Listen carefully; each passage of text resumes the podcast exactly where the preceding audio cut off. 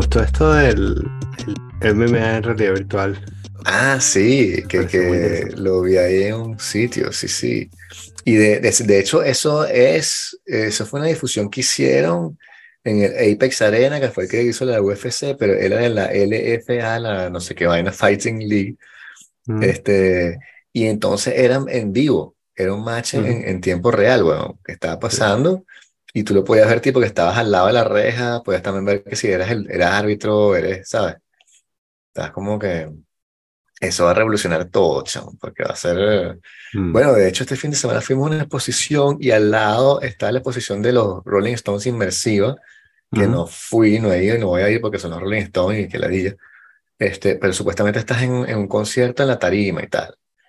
Y no sé qué tan inmersivo será, ni si es con realidad virtual, pero se supone que estás así como que parado en Wembley, qué sé yo, estás hacia el lado de Keith Richards y que, yeah, o sea, no sé, me imagino que sé que te lo venden. Pero eso va a ser el futuro, chamo. Sí, era, era una propaganda de meta también lo que pasaste, ¿no? porque vi durante. Sí. Durante creo que sí. sí, es que es de meta. Meta es el que puso eso, esa, mm. el que hizo esa. Okay. Eso fue cuando el bicho este también este ah, cuando, todo el, cuando cerró el sí cuando Zuckerberg cerró toda la vaina estaba haciendo como pruebas para vaina o sea ok. después uno se entera sí sí. Ok. Pero bueno, lo este fino es eso, que le gusta tanto el, el, el UFC, el MMA a Zuckerberg, que capaz que sacar unos productos de pinga para los fanáticos, así que para que podamos ver unas peleas arrechísimas.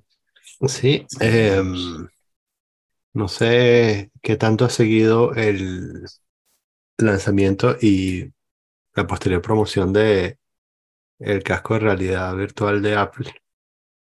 No, nada más lo que hablamos una vez, creo que lo hablamos, que te comenté cuando salió, que me parecía demasiado caro este, porque cuesta 3.900 euros, creo, 3.500, no me acuerdo cuánto. Y bueno, que yo visto la propaganda, no me sea tan la gran vaina. Eso fue lo único que tenía. O sea, me parece que la gente se veía muy sola en la propaganda, o sea, no sé. Ah, yo, sí. estoy, yo estoy burda de solo en mi vida ya de por sí, para encima ponerme una vaina de esas encima, me quedo más aislado todavía. Pero ¿en qué sentido eso es diferente a lo que al resto de los productos? Es lo mismo, ¿no? De hecho, bueno, un libro estás más o menos presente ahí leyendo, no sé. No, quiero decir que tú acabas de hacer un comentario general sobre los cascos de realidad virtual. Ajá. No el casco de realidad virtual de Apple. Mm. O sea, si estás viendo una pelea de MMA con un casco puesto. Claro, pero es una experiencia muy corta, en ese sentido tiene como sentido, supongo.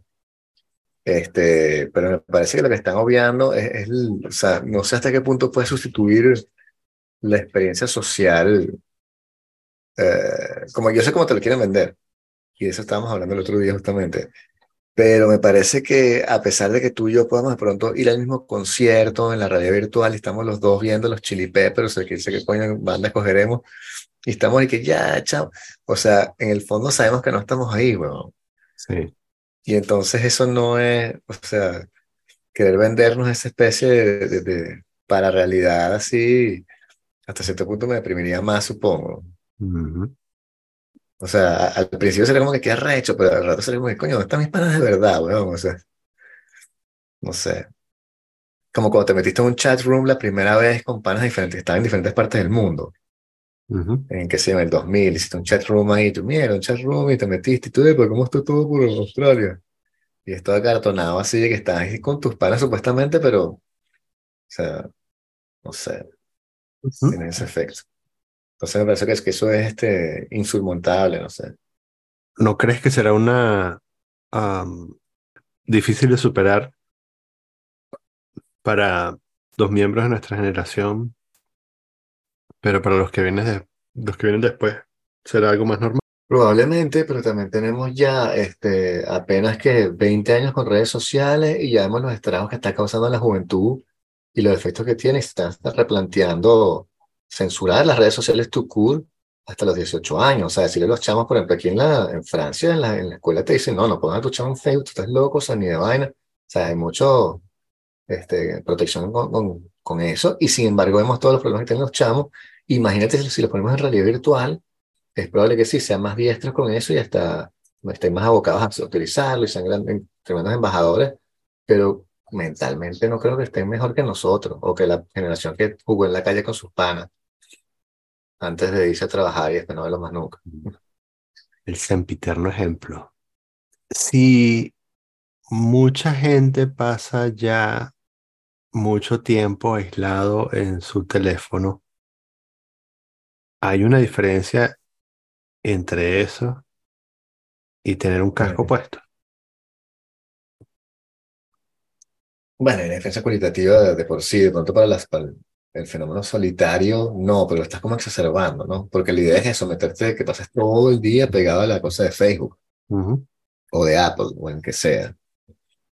Este, porque, por ejemplo, nosotros nos conocimos gracias al Internet. Si no fuera por el Internet, las redes sociales y los blogs, tú y yo capaz que no nos conoceríamos. Sin embargo, nos conocimos de verdad fue cuando nos vimos y, compartimos una cerveza y hablamos y salimos y tal, y incluso pasamos la noche rompeando. Ese ingrediente no veo cómo lo hubiésemos podido trasladar. O sea, si tú hubieses inventado y que, mira, pana, mi primo trae, tiene un show, este, en la cabina 54 de Facebook, métete y estás en el Sydney Hall, no sé qué vaina, viendo la comida de mi primo, tengo un ticket gratis y vemos a tu primo y está, ah, sí, está. O sea, pero sería muy distinto Incluso hasta, hasta el día de hoy, no sé si tú viste en la publicidad de Apple cuando hacen la, la especie de eh, face, no sé qué tal, para hablar, que es como un muñequito, se ve burda extraño, o sea, no sé, un bicho sin, sin expresiones y claro, eso se va a mejorar y llegar al punto de o sea, poder ver tu rostro de verdad, pero no sé, me parece que sigue siendo esa quimera humana de sustituir todo con la tecnología, el dios tecnología que lo va a abrazar todo y entonces, ¿sabes? bautizando a todo el mundo, sea, convirtiendo a la gente a ramazos a punta de, bitcoins y NFTs y tratando de agarrárselo todo. Por otro lado, sí, perdón, voy a editar eso, no voy a decir por otro lado. Por el mismo lado. por el mismo lado.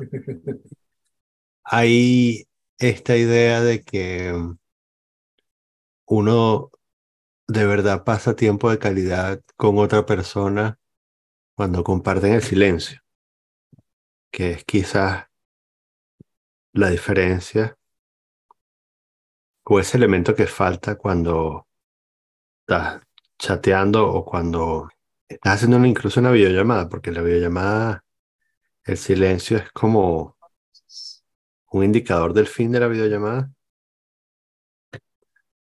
porque eh, estás interesado. se cayó la conexión. ah, la conexión. Eh, ¿Estás todavía ahí? Sí, sí, te estoy escuchando. Ah, como decía. No, me no me refería a ese tipo de silencio, pero sí.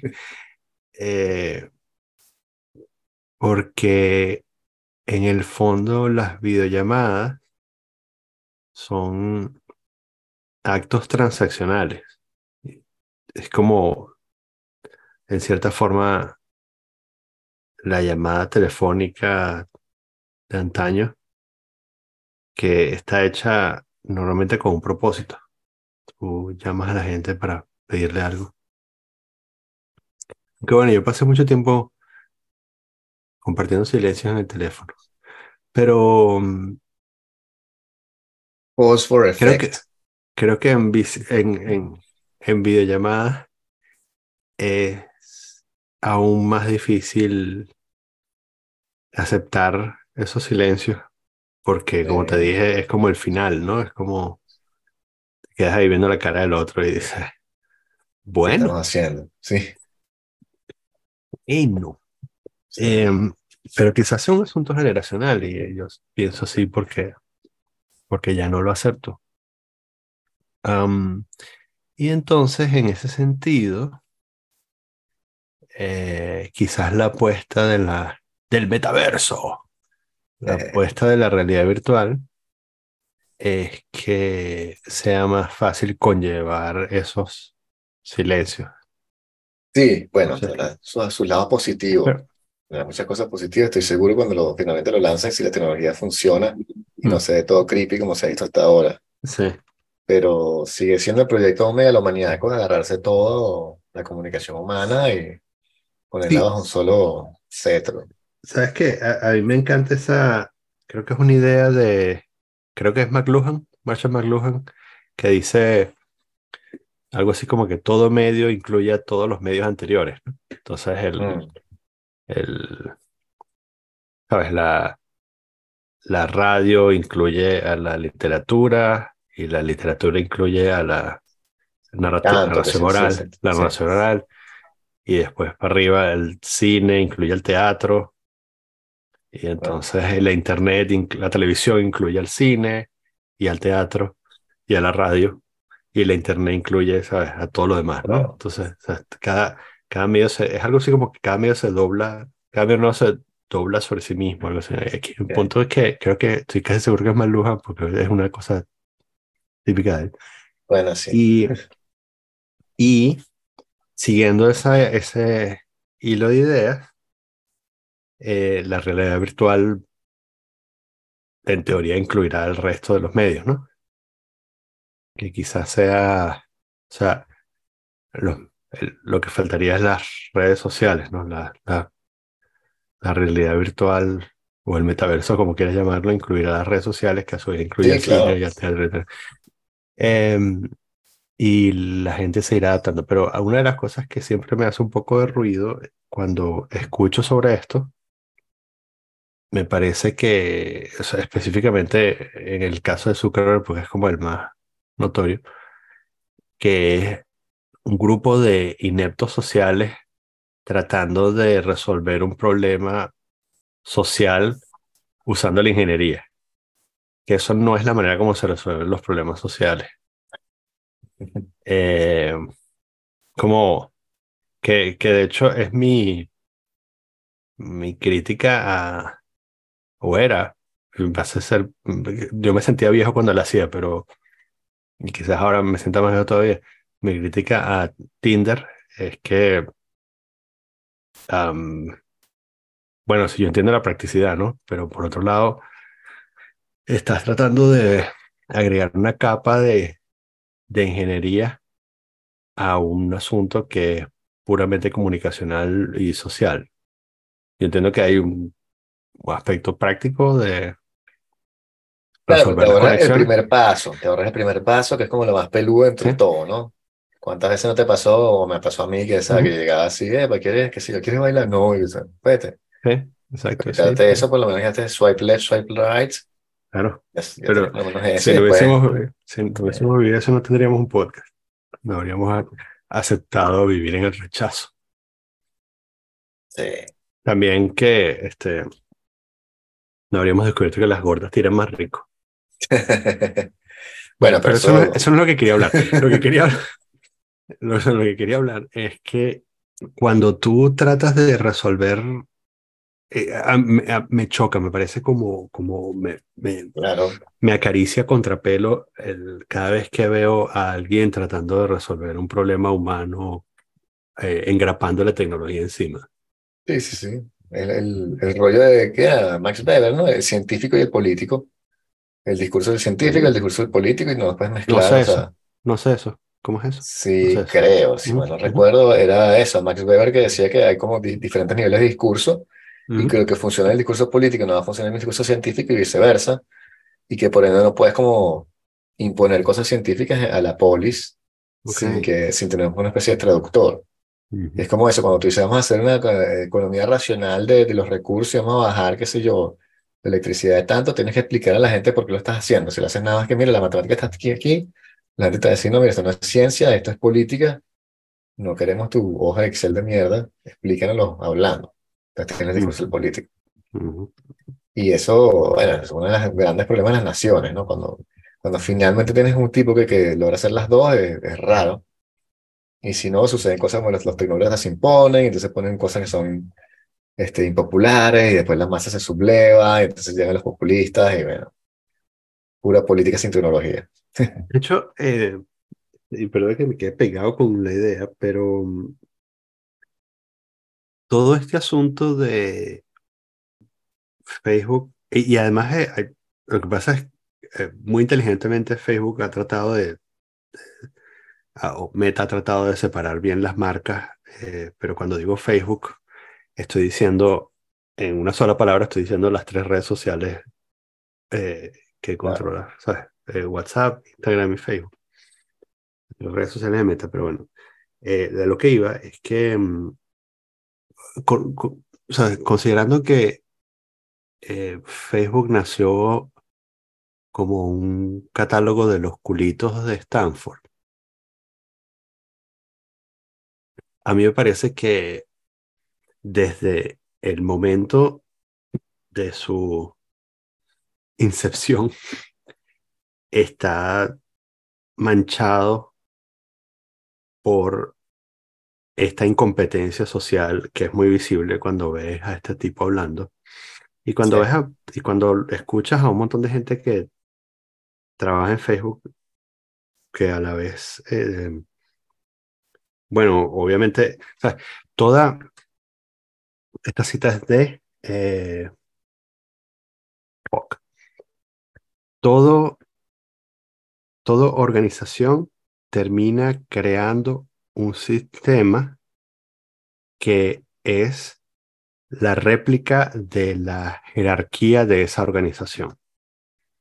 Entonces, eh, y esto viene de un comentario sobre PowerPoint hecho por no me acuerdo quién, pero es eh, PowerPoint, que es probablemente una de las herramientas de negocio o la herramienta de negocio pues Excel más usada del mundo, o quizás más que Excel, quizás más que Word, a medida que progresa el mundo, la gente usa menos Word que PowerPoint. El punto es que em, eh, esta idea parece, si tú lo aceptas como, como algo que vino, como algo que descendió de los cielos y forma parte del sustrato de, la, de una corporación, de la organización, tú puedes ignorar lo horrible que es el, o lo restrictivo que es esa, la forma como te obliga PowerPoint a comunicar la realidad. A lo que voy es, este, de hecho, por el, el mismo nombre lo dice, tú estás eh, tomando una percepción de la realidad y estás haciendo un PowerPoint sobre eso, o tres. Y, y bueno, está forzado en hacerlo en esta secuencia de láminas. Em, y eso conlleva a, bueno, resultados desafortunados como la gente que llena la lámina de texto o la gente que hace que suplanta las ideas complejas por tres puntos en una lámina. Y entonces, y de alguna manera, te entrena PowerPoint y, los adeptos a PowerPoint te entrenan a no entrar en las sutilezas de las ideas y no considerar todas las aristas de un problema, sino poner tres puntos en eh, fuente 24 para que llene la, llene la pantalla y demuestre que tú eres capaz de consolidar una idea compleja en, una sola lámina. Em, PowerPoint es un reflejo, un, no es algo que el mundo necesitaba y de pronto apareció, no es necesariamente el reemplazo de las láminas que se usaban en el retroproyector. PowerPoint en cierta forma, y Word y Excel, es un reflejo de la estructura jerárquica y los modos de operación de Microsoft.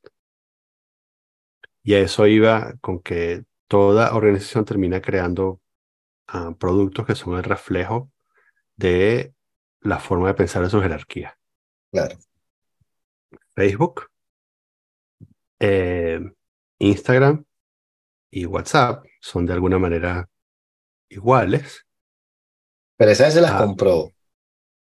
Sí, pero y luego las sometió a pequeños cambios para adaptarlas a los designios de Zuckerberg o de, la gerencia.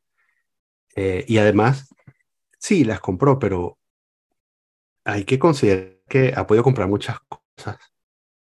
Y usualmente esas compras, las compras exitosas, eh, funcionan porque hay cierta afinidad entre la compañía que está siendo comprada y la compañía que la compra.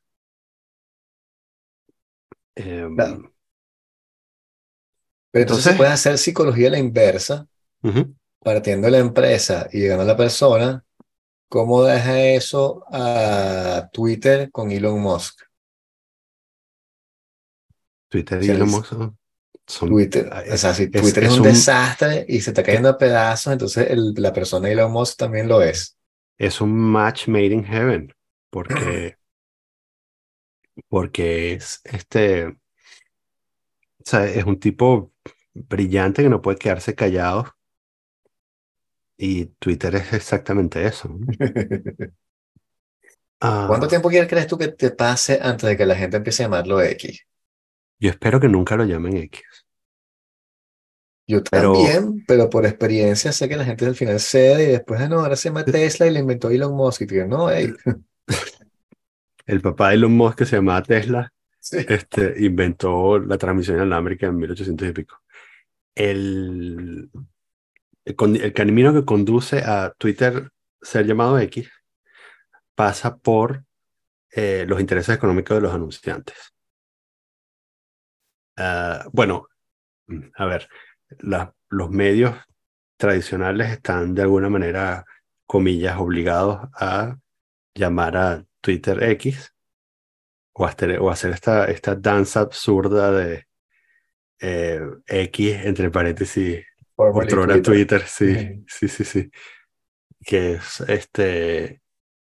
Ah, yo supongo que a, a Elon Musk le da mucha risa eso porque también es como hacer que los demás bailen a tu ritmo.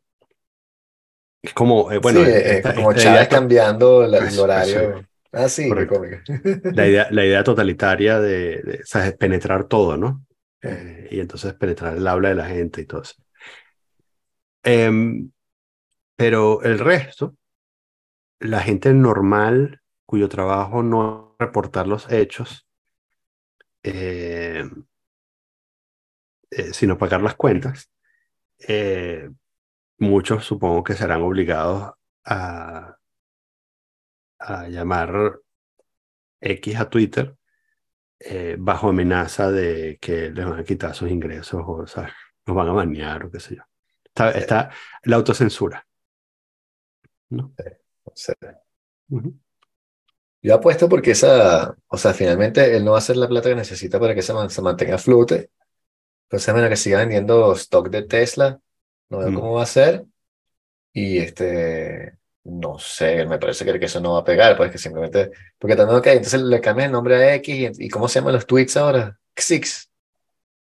Se llaman posts, creo que se llaman posts. Sí. Post, ok, lo menos original, ok. Vamos a llamarlo... post, post y repost. Repost. Sí. Hasta que lo vuelva a cambiar, porque él es así. Sí. Porque, ¿sabes? Ah. X era la, la compañía que él quería tener al principio de su, sí. su carrera. Entonces, este, es una, una, vieja cosa que no funcionó y que sin embargo el tipo sigue como aferrado a la idea de hacer una especie de, de, internet. Dentro, lo que quiere hacer Zuckerberg básicamente, lo que quiere hacer todos ellos, ¿no? Una cosa en la cual hagas todo. Te metas ahí y tengas entertainment y tengas este, redes sociales y tengas para trabajo y todo. Y pagues tus cuentas y todo lo controla Elon Musk. Eh, eh, esto sí, bueno, persuadido por la, persuadidos por la idea de WeChat, ¿no? En China, sí, claro. Que es justamente lo, que, lo que es WeChat em, de Tencent. Y también porque, bueno, todo esto, toda esa gente eh, que trata de trata de resolver problemas sociales con ingeniería está muy puesto a, mm, la economía globalizada que, está, que descansa sobre la manufactura china.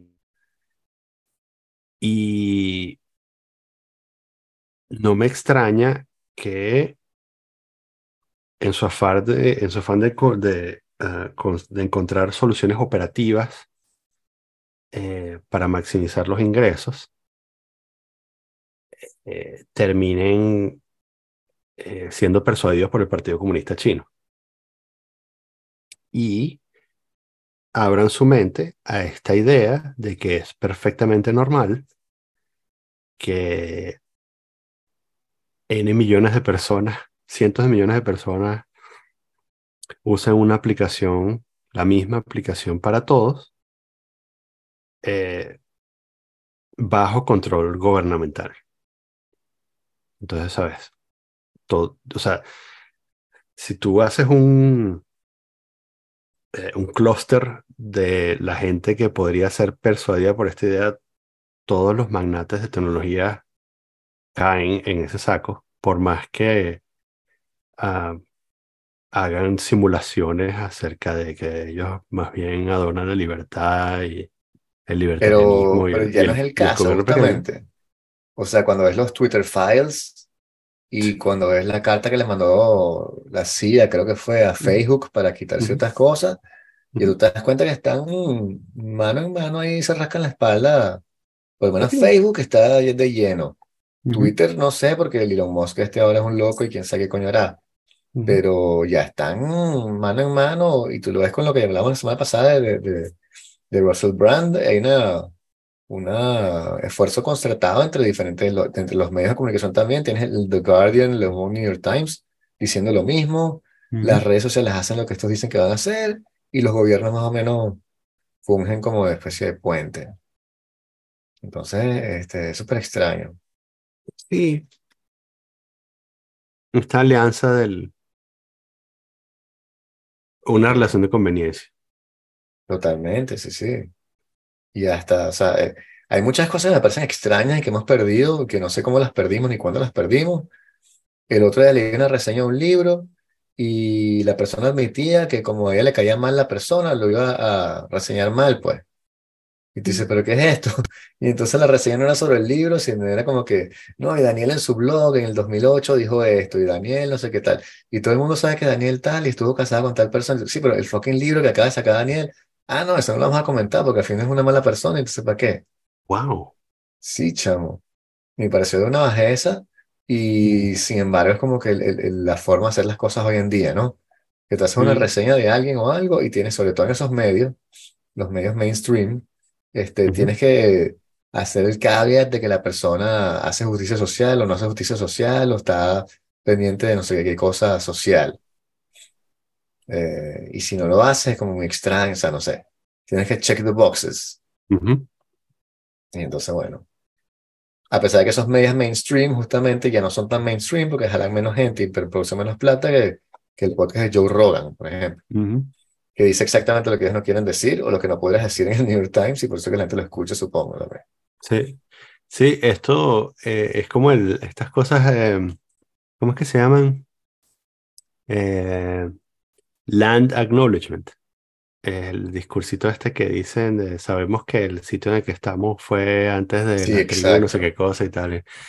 Entonces, sí, haces esta, esta pequeña maroma al comienzo del, del texto para decir, este, fulanito de tal tiene esta y esta y esta postura. Exacto. Pero, también porque, eh, o sea, todo tiene que estar, eh, todo tiene que estar en esta caja, en, las cajas, para poder, para que, para que el soundbite de, ah, te permita a ti ubicarte y conocer dónde está esta persona en todos los en, todas las posturas que tiene esta persona. Pues tú dices dos o tres cosas a esta persona y ya tú dices, bueno, ok, eh, esta, eh, yo supongo que eh, piensa esto, esto, esto y esto. Pero eso es producto de la televisión, o sea, eso es televisión y radio, no necesariamente bueno, es, la, es el zeitgeist en el que estamos como moviéndonos ahorita, en el cual supuestamente no hay ningún tipo de forma de salirse de la política, todo es política, todo es juegos de poder, y aunque tú no quieres estar adentro, estás adentro, y entonces tienes punto de vista radical, no hay una interpretación común, no hay una realidad objetiva, todo depende de tu crianza, de tu posición social, de tu raza y tal.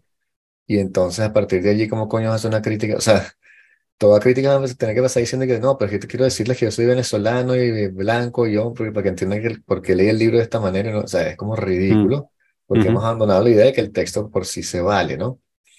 Y cómo es, la, la mega presencia del autor.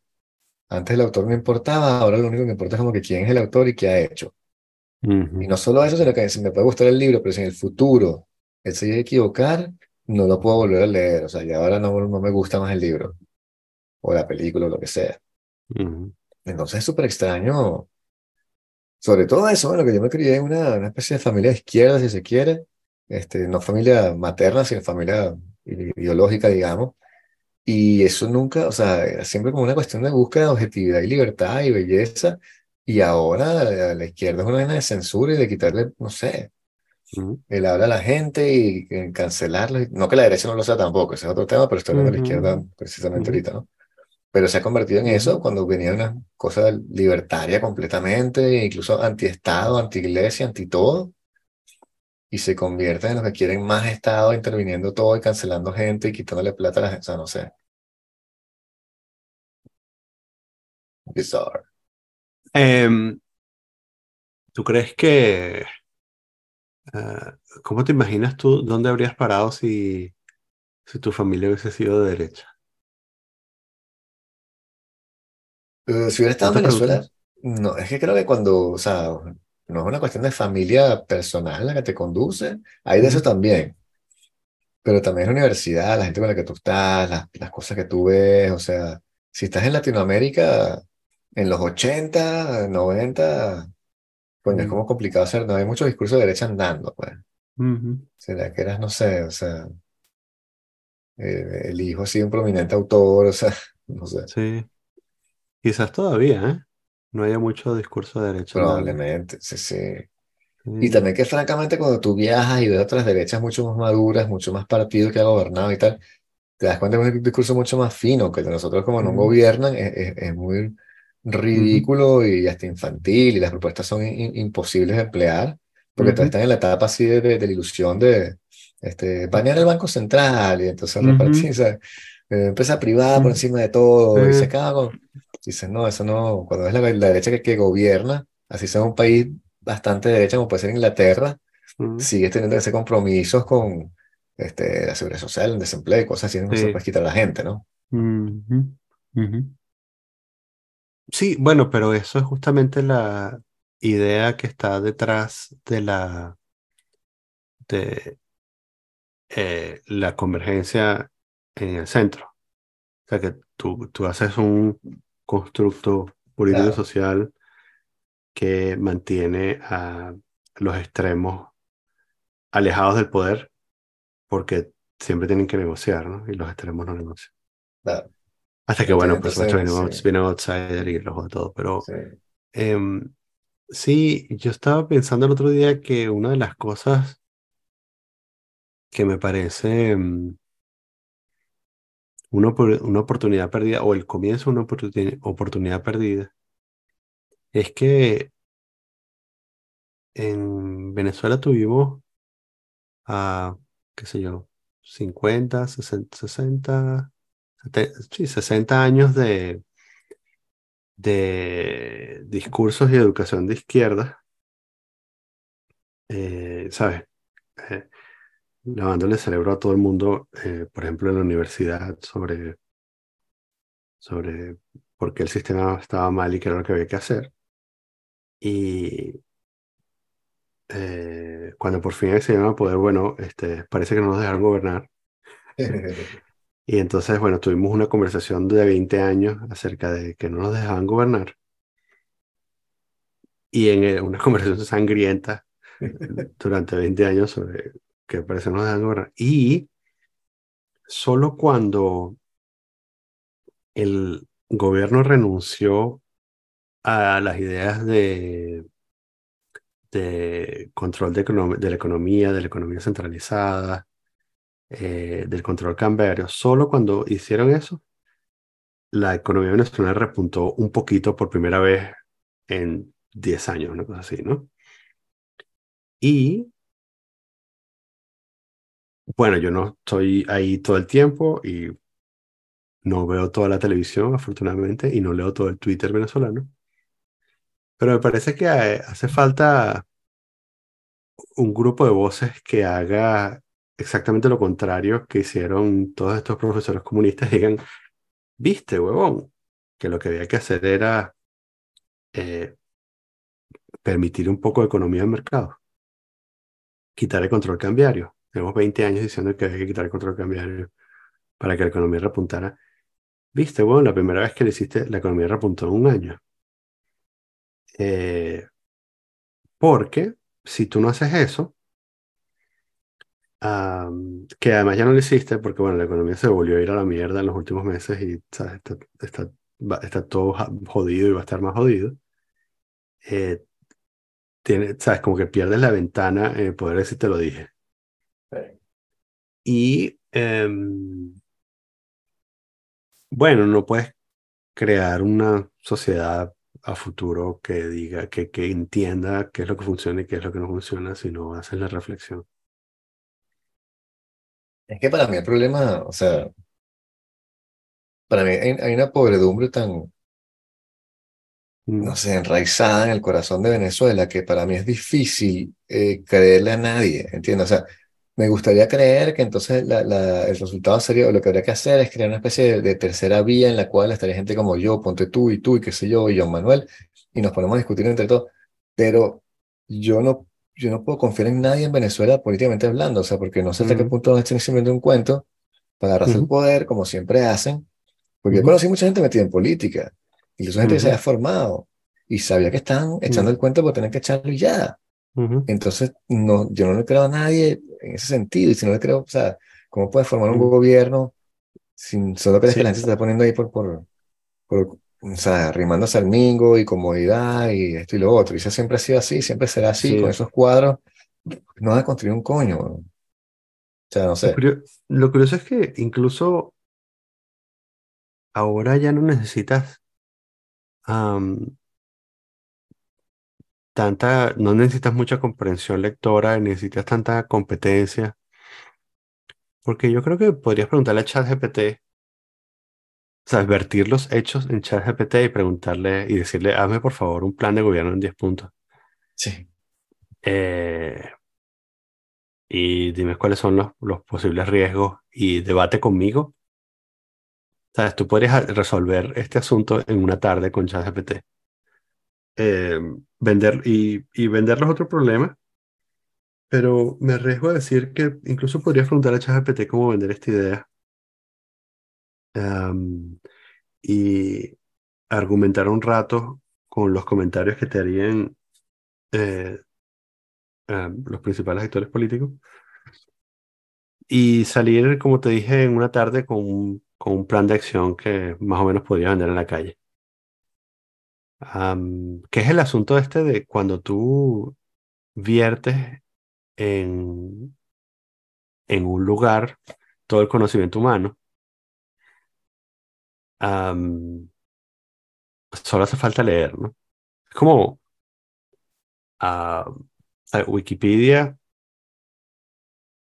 Eh, Wikipedia es un invento maravilloso. De hecho, yo creo, o sea, cada vez más pienso en que es la consumación de esta, de la idea original de la Internet, ah, no, solo, eh, la, no solo la que hablaba de libertad de publicación, sino también el foro de las ideas, porque uno de los grandes logros de Wikipedia es eh, no solo haber amasado tanto conocimiento humano, sino también haber encontrado el balance, comillas, correcto de eh, e-, editorial o de editorialización.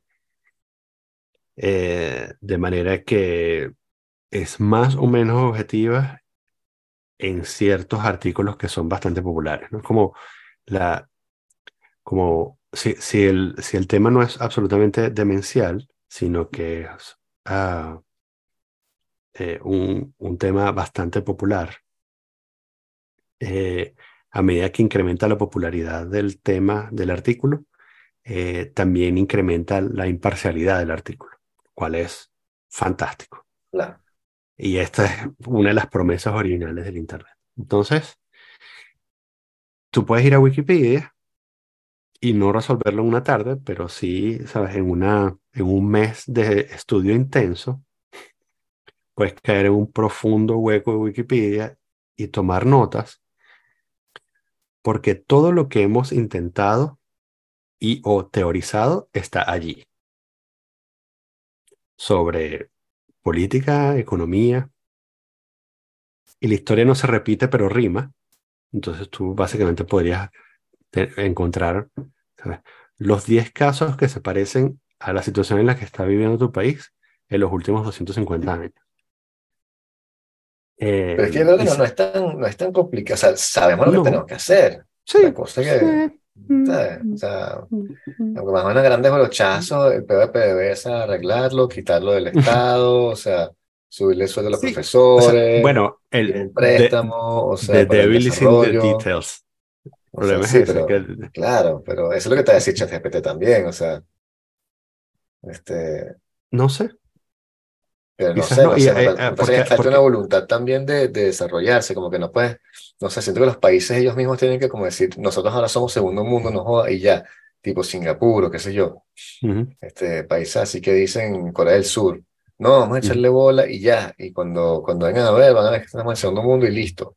No está, o sea, no sé, en Venezuela creo que hay una voluntad muy rentista en la cabeza de la gente y de no querer echar para adelante, de, no, no que se culpe a la gente, sino que la hemos educado así, pues y te la damos todo y tal, y qué sé yo, y no aspires a nada, y no, no, hay, no hay visión, no hay futuro, no, no sé. Hay muchas cosas ahí que, que, que fallan, como que, ¿quién es el homo venezolano? O sea, cuando tú piensas en eso, mm. piensas en qué, o sea, un carajo que, que hace qué, que, que, lee, que va al cine, que, o sea, piensas en un bicho ahí medio gordito entre todos, o sea, que, es como buen dicharachero, echador de vaina, bailador, este, dice que, que tiene burro de mujeres, pero no tiene burro de mujeres. o, sea, entonces, bueno, con eso no se construye un país. o sea, se construye un país, pero te sale así. O sea, acá se pintó una caricatura, pero yo no creo que esa sea la media. No, no está tan lejos de la media tampoco. Güey, que hay de toda la gente que le echa bolas y tal, se va caminando a otro país y todo eso. Están tan gorditos y de pronto te están echando chistes en el camino, o sea, yo no sé quiénes son. Pero están echándole bola en llegan, lugar, ¿no? Capaz que llegan flacos. es que no digo que no, echen, no echen bola, no digo que no quieran progresar como personas, digo que como visión de, de como esa, esa mediocridad de decir que todo lo venezolano es bueno, que todo lo venezolano, Eso es lo que te mantiene atrás dentro de todo. en vez de decir como que no, vale, vamos, vamos a arreglar esta vaina, o sea, el teleférico se está cayendo, se a una mamarrachada, vamos a hacerlo mejor, vamos a arreglarlo ay, no, es que es bonito, es que es de nosotros, sí, pero vamos a hacerlo mejor, o sea, que, que, que humillante. En fin, esa mentalidad me refiero. Que era con lo que yo siempre chocaba por mi lado, ese apestaín es horrible, ¿sabes? No, que no tú estás salsa sensacional y que están en una marrachada, o sea, te has visto la palusa, o sea, ¿qué es esto? Sí. sí. Mm. Pero por eso creo que, que, que las cosas son muy complicadas y que yo por uno no, no sé. Estábamos en las noticias esta semana, no sé si tú viste, este, me llegó eh, el, el We Dear, como dicen, ¿no? El, el de, de, oreja a oreja, ¿no? Boca oído, ah, en fin. Sí. Este, me dijeron la noticia y eso me llegó por WhatsApp, pero no sé si sea cierta. Y entonces es que supuestamente hay una banda de motorizados venezolanos en Nueva York ah, arrancando carteras y tal. Y entonces yo no sé si sea este, una siembra ahí de la derecha, como le da visa a 500 mil venezolanos, los que hayan sembrado esa noticia y ah, son todos ladrones. o si sea de verdad que hay una banda delictiva que efectivamente está robando gente como con motos, o una mezcla de los dos, no sé. Em, sí, y eh, parece eso, que están este, supuestamente abrieron las fronteras y están enviando gente ahí a, los um, a las uh, los cities ¿no? Shelter City, a las ciudades este, de acogida. Sí. Pero mm, em, sí, sí, supuestamente, supuestamente es verdad. Tu punto es que Bueno, que de pronto pasó, pasó dos veces, pasó Ah, dos ya, veces sí, y los carajos, sí. ah, viste, hay unas bandas Sí. venezolanas y ahora que le van a dar la, Ujú. la nacionalidad a todo el mundo, eso es culpa de Biden. Vota ujú. por Trump. Sí, Este, que no se puede sí. descartar nunca, de lado y lado. Mm, claro. Em, Sí. sí, aquí, aquí le pregunté, no pude, no pude aguantarme, le pregunté a ChatGPT y este, lo primero que hay que hacer es diálogo y negociación. Ay, por Dios. Entonces, parece que ChatGPT está entrenado con este, Por, por Maduro. por chavistas, sí. Dile que dialogue. este, em, ¿cuáles reformas económicas implementarías en Venezuela? Em, también es que el entrenamiento es hasta 2021, entonces ya, ¿sabes? El mundo ha cambiado, ¿no? No Venezuela. Mm. Sí, mira, estabilización macroeconómica, es lo mismo, esta es la misma paja de siempre. Este, yo veía esto hace veintipico años en la universidad, este, Exacto. y mm, en los 90, cuando estaba claro que si no hacías esto, esto y esto, todo se iba a ir a la mierda. Ojalá me acordara el nombre del, del, de mi profesor de macroeconomía, pero bicho estaba súper claro. Sí. Sí, el bicho tal cual, este, sí, si no, si no hacen control de inflación, esto se va a eliminar. Así que, bueno, pero, o sea, mierda, ¿cómo? Bueno, una O sea, corrida bancaria. Peor. No, porque ya había pasado, ya había pasado Ah, la corrida bancaria. Los tinoquitos, Este, todo eso. sí, ya había pasado eso. Este, y entonces, ¿sabes qué, qué peor se puede poner? Sí. Bueno, sí, pero mira, la primera eh, medida económica es liberalización del mercado cambiario. Claro. Es que, sí, bueno, Entonces o, te, o sea, y hay una o fuga de divisas, creas una fuga de divisas y entonces se te va toda la plata y te jodiste. o O hace, o trancas las divisas, entonces es un peo, o ujú, agarras un préstamo internacional para poder sí, justamente pagar sí, las divisas que no se te vayan. Entonces son las tres vainas que estás como jodido y Argentina intentó las tres. Entonces sí, ChatGPT, o sea, gracias, pero sí, este, si tú liberas el mercado cambiario, marico, todo el mundo saca sus reales a dólar, huevón. O sea, yo el primero, o sea, el- el que- lo que tengas ahí, cualquier vaina que tengas ahí lo cambias a dólar de uno y o sea, te lo llevas de uno, ¿no?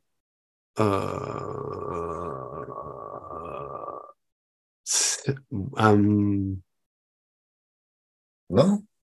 eh, eh, pero ya eso lo hicieron. Ahorita tú puedes comprar dólares libremente. Tú puedes agarrar, sacar 100 mil dólares de Venezuela y tal. Así que tengo aquí, Bueno, supongo que tienes que encontrar a quien te lo, quien te lo cambie, pero ah, sí. claro, al negro y tal, sí, exacto. Sí, bueno, es que eso es eso, el, fiel, el o sea, mercado, tú lo llamas negro, pero yo le llamo la mano invisible del mercado. claro. Lo que pa- pasa es que es negra. Porque el rollo es ese, que, o sea, en teoría lo que tienes que hacer, te reúnes con los inversionistas, les dices que vas a liderar Sí, el mercado, mira, pero que por favor no saquen los reales, que crean el país, que tienes un buen sí, proyecto, que te den cuatro años, que ellos van a ver. mira, sí, entonces te dicen, bueno, pero no pago mira, re- impuestos, ¿ok? reducción de subsidios. Revisar y reducir subsidios ineficientes, especialmente en combustibles. Pero bueno, sí. Es verdad esto. ChatGPT no me está diciendo Mm. nada nuevo.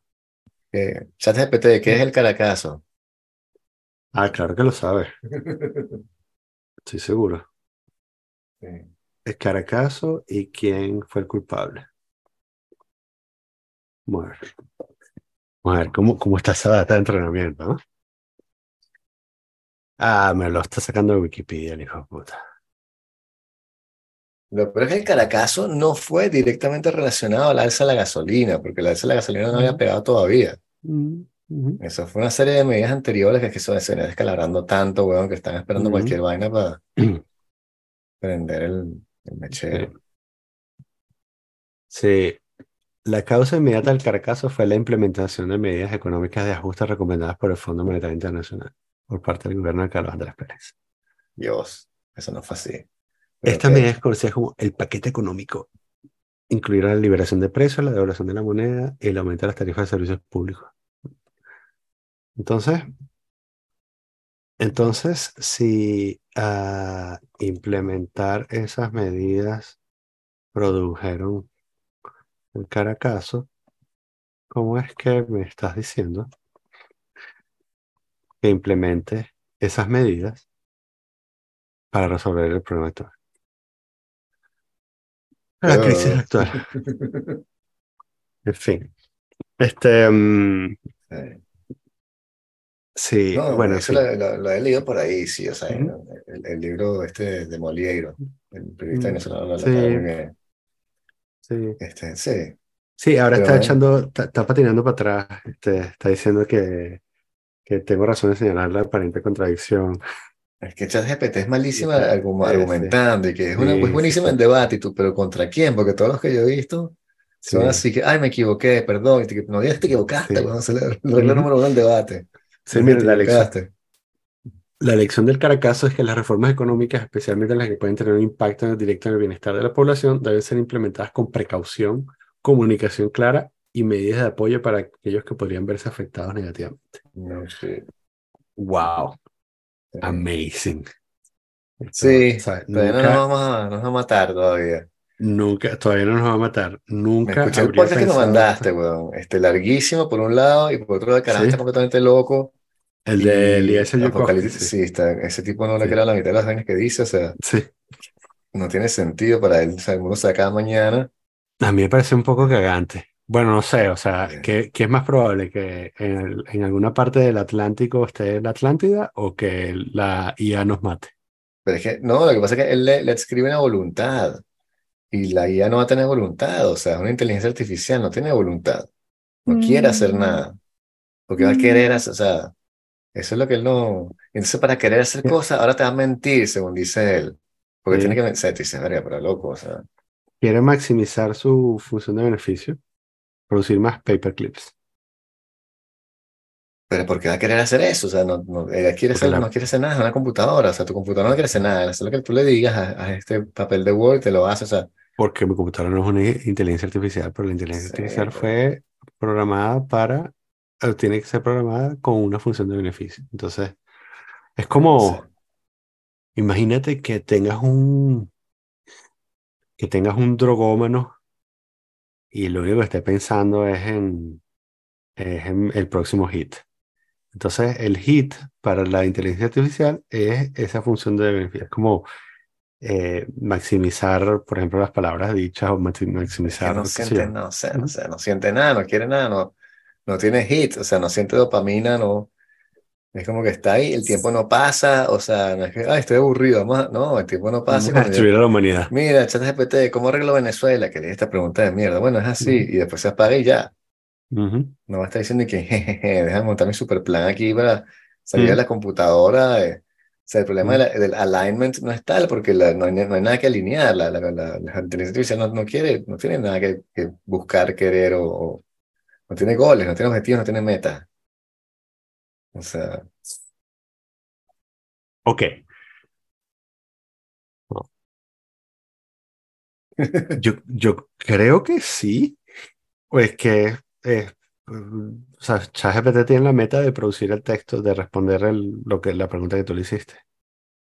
sí, servirte, pero no es, no es una meta, no es que yo quiero hacer algo por mí mismo que está o sea, desincronizado de lo que quieren los humanos, que es el problema este del alineamiento. Que la inteligencia artificial tenga sus propios motivos. Es que tú Ah, dices, ah, no sé. pero, pero si encontrar una manera de, o sea, para tú llegar a, a- al- para tú llegar al punto de que, eh, de que te responda, tú tienes que entrenarlo diciendo que mm, tu objetivo es este, que te responda, que, que- pero tu objetivo es responder a entradas. Sí, Entonces, tú podrías crear quizás una inteligencia artificial lo suficientemente sofisticada como para que se hable a sí misma y esté en un continuo loop de lograr sus objetivos. pero no va a ser ningún insight, no, o sea, no va a ser así como que, Pero es que estoy nadie está esta máquina y entonces tengo que es matar a que, los caras que están afuera. Pero es que nadie está diciendo eso. Es más bien, es como el. El, o sea, que, que, lo decía. Tienes, que imaginar que es una máquina. No, es que es una máquina. Yo, es que no lo decía. Lo que estaba diciendo, él estaba hablando sobre eh, maximizar la función de beneficio. Que eso. Eh. Que para él es kilo all. Bueno, porque pasamos, porque quizás somos un obstáculo entre, entre los objetivos de la máquina y, no sé, el mundo físico. No sé, consumimos, ahí no hay Matrix, ¿no? Consumimos, somos solo una fuente de energía porque el resto es somos un estorbo para el planeta. Eso tiene más sentido, que de pronto, sí, por ese lado, digamos, no, de se va a acabar, la ecuación no da, hay que matar a la mitad de la gente y se, se les mate y ya. Pues. Yes. Pero bueno, eso es una apuesta racional dentro de todo. Hitler tenía razón. No, Thanos. No Thanos. es verdad, Thanos. Más, más democrático. Mira, aquí Cracker Brain en el chat dice que um, estaba pensando que el Caracazo, al igual que el estallido social de Chile, son situaciones que se dieron porque estaban esperando cualquier cosa para que un grupo de gente moviera algunos grupos para salir a la calle y crear estos desastres.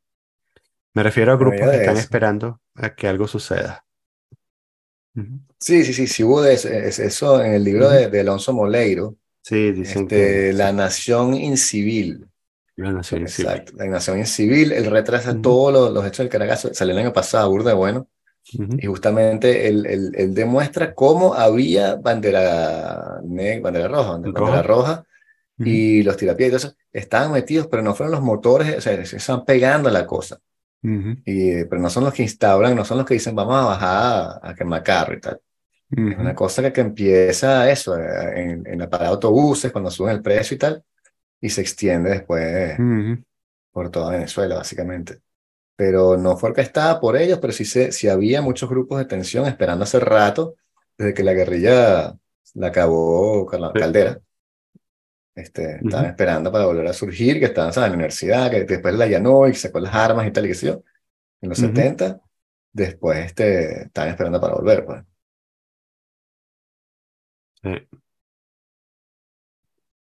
Bueno. Bueno. Ha sido un placer. Sí. Me, me, ha, me, ha, decepcionado un poco que ChatGPT no me diera mi plan de gobierno. Tengo que pensar más. sí te lo dio, pero es catastrófico. Ese es el problema. Como todo plan de gobierno. De hecho, no sé si, no sé si has pillado la, toda la sutileza de esta movida, pero la verdad es que no lo hice, caí en este hueco por accidente. esto es exactamente tratar de resolver un problema social con tecnología. ChatGPT es un reflejo de la organización que lo creó y la organización que lo creó está tratando de resolver problemas humanos con tecnología.